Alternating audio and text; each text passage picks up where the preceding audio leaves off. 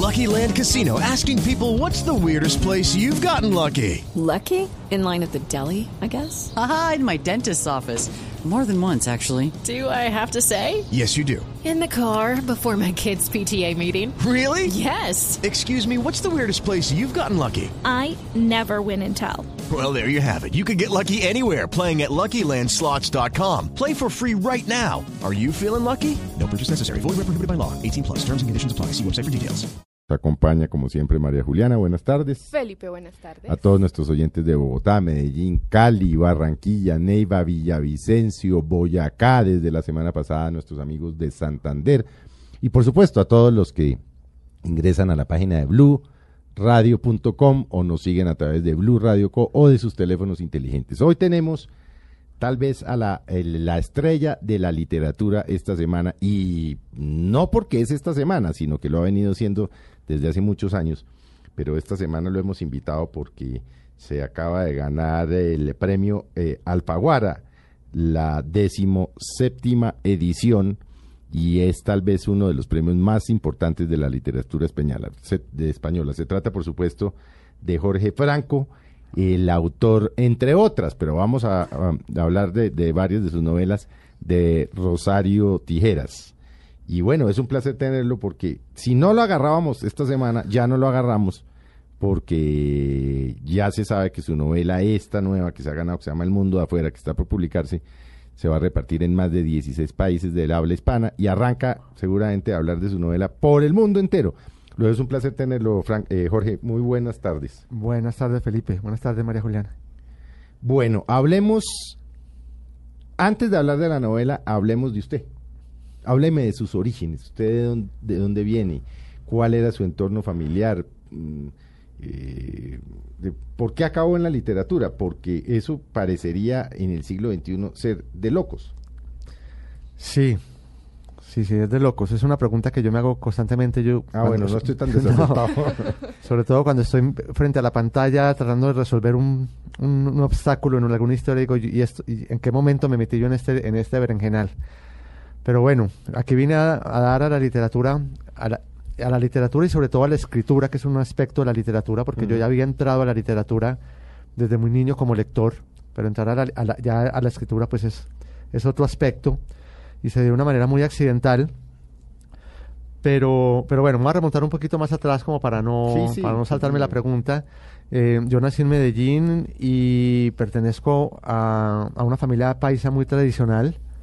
Eh, Grande, hermanos muchos, sí, pues tíos un jurgo. Tíos un jurgo, muchos primos. eh, tengo tres hermanas, somos cuatro en la casa. yo, soy el mayor de ellas. Y mi, mi, pa- mi padre ha sido siempre un, un, pues un hombre eh, metido en los negocios, ha sido un hombre de negocios. Eh, en ese sentido era una, era una familia muy tradicional. Digamos que hubo un, un vínculo con, con el arte y con la literatura, más fue a través de los abuelos. Mi abuelo paterno era periodista, eh, muy buen lector, era un, era un intelectual, un tipo que, que, le- que tenía una gran biblioteca y que de pronto por ahí hacía sus versos. eh, Acometía versus. acometía versos, sí. Él hacía ahí sus, sus sonetos a, a, a sus amigos, a su esposa. Y pues eh, gracias a él pude, pude, pude conocer algunos, algunos autores, sobre todo de, de la literatura universal, de los grandes clásicos. O sea, usted leía los clásicos. Con- Yo- yo lo leí. pasaba los clásicos. Él me los pasaba. leía. Él me los pasaba, sí. Yo me acuerdo en la- como en la, en la adolescencia Sí. me- haber conocido a Shakespeare a través de él. Eh, fue curiosamente un libro muy, muy que yo creo que no, no, no, no fue en vano que, que hubiera sido Romeo y Julieta, ese primer libro que él me pasó. Digo que no fue en vano porque yo siento que, que muchas de mis obras, sobre todo como la, la, la más reconocida, Rosario Tijeras, ti- ti- tiene mucho de esa, de esa, de primera lectura de, de Romeo y Julieta. Y de Shakespeare, por supuesto, porque ahí, en, ahí engrané con Shakespeare y, y no pude dejar de leerlo. Y mi otro abuelo, mi abuelo materno, era, era, un, era un pintor, no, no- no- no era un pintor profesional porque no podía dedicarse a, a ese oficio, pero cada segundo que tenía libre lo, lo empleaba en la pintura y, con, y yo, yo, yo me mantenía mucho junto a él y, y me recuerdo que me llamaba mucho la atención la manera como él miraba el mundo, como él miraba las cosas. Yo creo que ese, ese, ese, ese ojo de los artistas plásticos que ven lo que uno no ve, Sí. ven el detalle, ven, ven todo como en un plano mucho más cerrado. De pronto yo iba caminando con él y él se agachaba a recoger alguna cosa que le llamaba la atención, porque también hacía esculturas con, con chatarra, con, con piezas de hierro que se encontraba. ¿Y usted le ayudaba? Yo le ayudaba, sí, yo le ayudaba y, y- y él me, también me pasaba eh, pinceles y papel y acuarelas y pintábamos juntos. Entonces yo creo que por ahí, por ahí vino la cosa. Por ahí digamos que nació ese vínculo con, con, con esas, con esa parte como más sensible mía. Y, y ahí quedó esa inquietud. Siempre, siempre fui lector. Siempre, siempre estuve muy interesado por las artes en general, por el cine, que era un género que me encantaba. Vi, vi- bueno, vi que estudió cine, además. Exacto. ¿Usted estudió primero cine o literatura? Primero cine. Primero cine porque yo quería... Hay que decir que Jorge estudió en, eh, en, la, en el London International Film School, que eso no es tampoco, pues, eh, fácil. Salen bien preparaditos. Sí. Sí, no. fue una ¿Por qué primero cine? Pues ¿Por, porque- por qué cine y no literatura? Si le llamaba tanto la literatura, la, la atención a la literatura. Yo tal vez pienso que por miedo, miedo a la literatura. Es que miedo- eso debe ser muy berraco Eh, frente claro, es que uno- computador, A ¿no? la, la hoja en blanco, Sí. la hoja en blanco que Sí. tanto a- a- aterra a los escritores y a veces a los periodistas. Y no es que el cine sea fácil, pero yo creo que uno en cine le puede echar la culpa siempre como al otro, ¿no? Como Que la fotografía, que el Sí, que el falló, el productor, que falló el Sí, sí, editor. sí, sí, sí. Claro. En cambio aquí esto no es solito. Sí. Solito, solito. Yo con yo. yo con yo y a ver qué, qué pasa. Pues uno, al- uno ya es al puro final Sí. que tiene, per- perdón, una, una ayuda de, de los editores, pero en ese proceso pues va uno, va uno muy solo. Pero en ese, en esa, en, en ese estudio de cine es cuando doy el salto a la escritura. Porque ¿Guión? ¿Guiones? No. guiones, ar- eh, eh, argumentos, sinopsis, eh, el- la descripción de personajes, todo, todo tenía que pasarlo uno por escrito. Ujú. Y yo creo que ahí comencé a perderle un poco ese miedo. Había historias que yo, yo presentaba para proyectos y, y que por alguna razón, más que todo técnica, no, no se podían hacer en un cortometraje. Entonces yo las guardaba y las seguía trabajando. Y, y las seguía trabajando como, ya como más como un cuento. Y ahí yo creo que fue, fue la primera, los primeros, los primeros escritos con, con un tinte mucho más literario. Mm, Nada de eso se publicó, pero yo creo que ya de todas maneras eso ya me metió mucho en la en el, en, en el, en el gusto por contar historias por escrito. ¿Y cómo logra, bueno, ya, ya empezando a escribir, cómo logra la primera publicación? Es un libro de cuentos, ¿no? Se llama Maldito Amor. Sí, eso fue un Pero pro- primero, hay que decir que vino y, es- o sea, volvió y estudió literatura. Ah, claro, yo vine La yo. Sí, yo vine ya con O la se volvió de Londres con la inquietud de estudiar literatura. Sí, lo que pasa es que en Londres descubrí algo con el cine que, que- que a pesar de que es un, es un género, que, un arte que me fascina y me sigue encantando, que la forma de hacer cine no, no era, no, era muy afín con mi personalidad. Yo soy muy sedentario, me gusta mucho estar en la casa, me gusta mucho como disponer de mis horarios y, y el cine era es exactamente lo opuesto, era, era una locura. Sí, claro. Era salir en la mañana y no saber a qué hora se iba a volver, era mm, em, ni siquiera saber si iba, si iba a haber tiempo de almorzar eh, y manejar, manejar gente, manejar equipos No, eh, eh, complicados. Sí, para chiflar. sí. Y para unos chiflarse. horarios, además, que jornadas continuas. muchas Sí, veces. jornadas continuas. Me di cuenta que casi necesitaba casi que más, más de la psiquiatría que de cualquier otro de otra profesión para, para poder manejar estos equipos de personas. Y, y cada vez más enamorado como de, de la literatura, de la escritura. Entonces yo regresé. No, regresé fue a Medellín inicialmente por por un, por un año y ahí tomé un taller. Ah, el de la Universidad Central. No, el de la Biblioteca Pública Piloto con Ah, sí. Manuel Mejía Vallejo. Sí, sí, sí, sí, sí. Ese fue primero que de la otro, Central. Otro novelista colombiano. Un novelista muy muy buen novelista, costumbrista, ¿no? cos- más costumbrista, fue premio Rómulo Gallegos, premio premio Nadal también. Eh, y el taller era una maravilla y, y, bueno, pues yo ya, ya ya comencé a escribir ahí casi que como comenzamos todos, que es en sacando en las horas libres, en las noches, los fines de semana. Luego me vine a Bogotá buscando busca- quería ya trabajar, pues ya había estudiado cine y quería trabajar un poco de cine, no era, no era fácil, entré a trabajar un tiempo en televisión. Eh, no, me, no me sentí muy a gusto trabajando en televisión, si el cine era complicado, la televisión, Televisión era diez veces más. sí. diez veces más. Tomé el taller de la Universidad Central con Isaías Peña en ese momento Y ahí comencé ya pues a, a escribir mucho, mucho, mucho y me di cuenta que en, en un momento dado tenía una colección grande de cuentos. Todos tenían un hilo conductor que era el amor. Eh, lo mandé a un premio que, que había convocado la misma universidad, un premio nacional que se llamaba el Pedro Gómez Valder- Valderrama.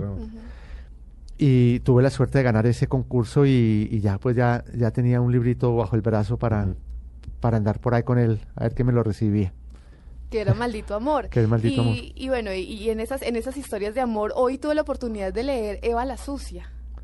¿Sí? Sí. Es, es, pero son como, ¿por qué maldito amor? Si todas las historias son de amor, pues uno pensaría, ah, qué bonito, historias de amor, pero maldito amor. Se titula el- la Sí, compilación porque de es que eh, es como una tradición en la literatura universal que pues que el amor feliz no se cuenta, pues ah, tal vez en los libros de autoayuda, pero en la literatura seria no se cuenta. Es el- muy difícil encontrar una novela de amor feliz, ¿no? es difícil, yo creo que Sí, tiene, yo nunca lo había pensado. es complicado. Incluso, mire, uno, uno se pone a mirar, por ejemplo, la literatura infantil. Y la literatura infantil pues cuenta eh, ese, amor a primera vista entre una, entre una, una plebeya y un príncipe o todo, esas, todo este tipo de relaciones. Y el y vivieron felices para siempre. Claro, ahí, ahí es donde, donde se cuenta el amor feliz en una sola frase, pero lo que Si se es que cuenta no hay sapo de por medio, ¿no? Que la- Se atraviesa el sapo. Entonces, lo que cuenta la literatura infantil siempre es como el proceso para las dificultades, los obstáculos para que ese amor se realice, pero el amor feliz lo cuentan en una frase y fueron felices. Y ya pues, no se cuenta más. Mm. Y yo creo que es una, una constante en la literatura también universal. eh, de todas maneras, es muy, es muy similar, yo creo que a la, a la misma vida, pues eh, la vida- el, el amor en la vida diaria es así, es, no es... Sí, No- no es un ¿será lecho de que- rosas con no, ¿Será que sí hay amores felices? Porque de haberlos, de golpe las novelas hablarían de los amores felices. Sí, hay, amo- hay- o hay amores con momentos felices, pero yo creo que lo- se están contando en la literatura también los momentos felices y los momentos que no lo son. Sí. Y, y ese, ese libro de cuentos recoge un poco eso, ¿no? Como la dificultad para amar, las diferentes posibilidades que también hay para amar, ¿no? Que no solamente lo convencional, sino eh, los amores platónicos, los amores eh, turbios, sórdidos. Hay, hay de todo un poquito en ese libro.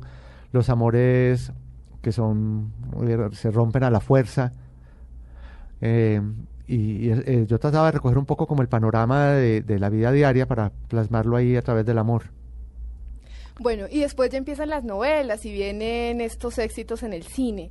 Estas, estas Pero ¿cuál- cuál adaptaciones. fue la primera? La La- primera La, la- novela. la primera novela fue una novela que no tuvo mucho eco, eh, se llama Mala Noche. Sí. y ya- la rea- en realidad yo Pero obtuvo premios, ¿no? tuve un premio, tuve un premio nacional que llamaba el Premio Ciudad de Pereira. Sí. a mí Eh, me gustó mucho. A mí, pues, a, a mí me gustaba también porque tenía un buen jurado, pues el, el- el jurado estaba Germán Espinosa en esa época de jurado, Oscar Collazos, pues era un grupo como de, de esa generación de escritores como jurado, y a mí me, pues me honraba mucho que, que- que ellos se fijaran, se, hubiera- se hubieran fijado en esa novela, pero era un ejercicio mío también como de querer dar el paso de un género a otro. Venía trabajando cuento mucho tiempo, Y era meterse en la novela. y dije, voy a meterme en la novela y es una novela corta, co- co- me meto con un poco de temor a ver cómo se maneja una historia larga, pero es muy concisa. Esa es una historia que ahora está- estamos también en un proceso de buscarle salida al cine. Hay un guion que yo adapté, hay un productor colombiano que, eh, que vive en Los Ángeles, que se llama Juan Alfredo Uribe, y que, y que está por ahí en, en los Estados Unidos eh, echando carreta a ver si consigue apoyos para, para sacar esa historia adelante en cine.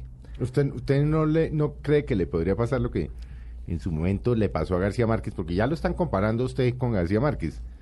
Y sobre todo ahora eh, con, eh, con algunos de los miembros de esta nueva novela que, que se acaba de ganar, este nuevo premio que se acaba de ganar.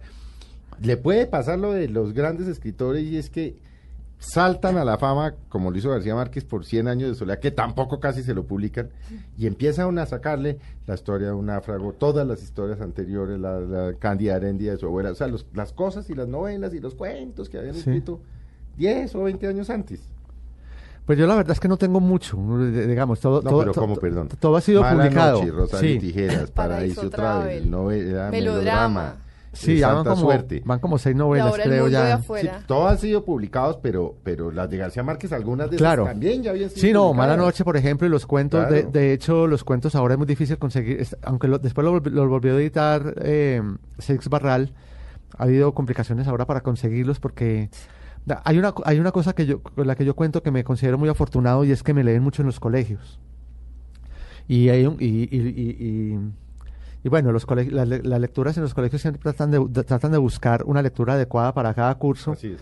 Y estaban buscando mm, en varios colegios el, el maldito amor porque pues una, se, se- presta para, para uno- una lectura de, de alumnos menores y, Y y no no, se conseguía. Entonces, no vamos se a ver si... consigue, es muy difícil de conseguir. Sí. Pero bueno, vamos a ver. Yo también espero que sí cambie el panorama porque una de las frustraciones que uno tiene como autor muchas veces es que, que sus libros no estén en las librerías. Claro. No, pues es que ahí es donde deben estar. Claro, Claro, ahí donde deben estar. Y también abrirle la posibilidad. Yo nunca he sido en- enemigo de eso al libro electrónico. Mm. Creo que el libro, el el- el ebook, eh, el libro que se puede leer en una tableta es una posibilidad también muy amplia hoy en día, pues porque te pueden leer en, en, en- en- en Polonia, en cualquier parte del mundo, pues alguien quiere leer un libro y no tiene que, que pedir el libro físico, sino descargarlo en segundos. Sí. Jorge, ¿cuál es